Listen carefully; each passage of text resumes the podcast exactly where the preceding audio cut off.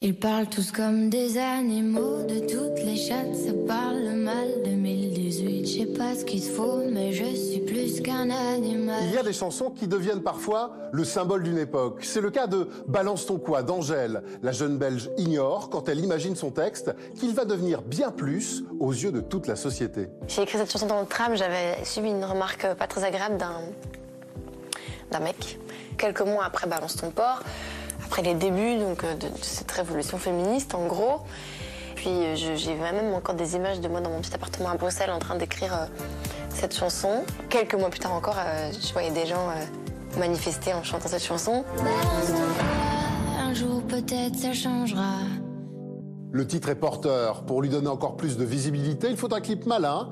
L'idée va être de mettre en place un centre antisexisme et une sorte de cour de justice. Objectif, second degré. Mais un tribunal quand même joyeux, euh, euh, bienveillant.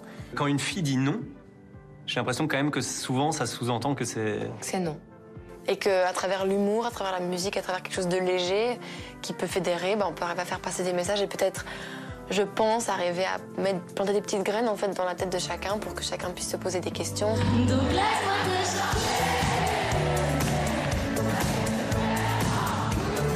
La chanson va fonctionner bien au-delà des espérances, devenir un hymne dans les manifestations. Et grâce à elle, la question du sexisme va pouvoir aussi être abordée entre les générations. J'ai encore aujourd'hui des, mamans, ou des papas même, qui me remercient en fait et qui sont contents de pouvoir la faire écouter à leurs enfants et de pouvoir l'expliquer avec leurs mots et de pouvoir un peu raconter euh, qu'est-ce que ça veut dire en fait et, qu'est-ce que cette chanson elle raconte et pourquoi est-ce qu'il faut faire attention à ce sujet.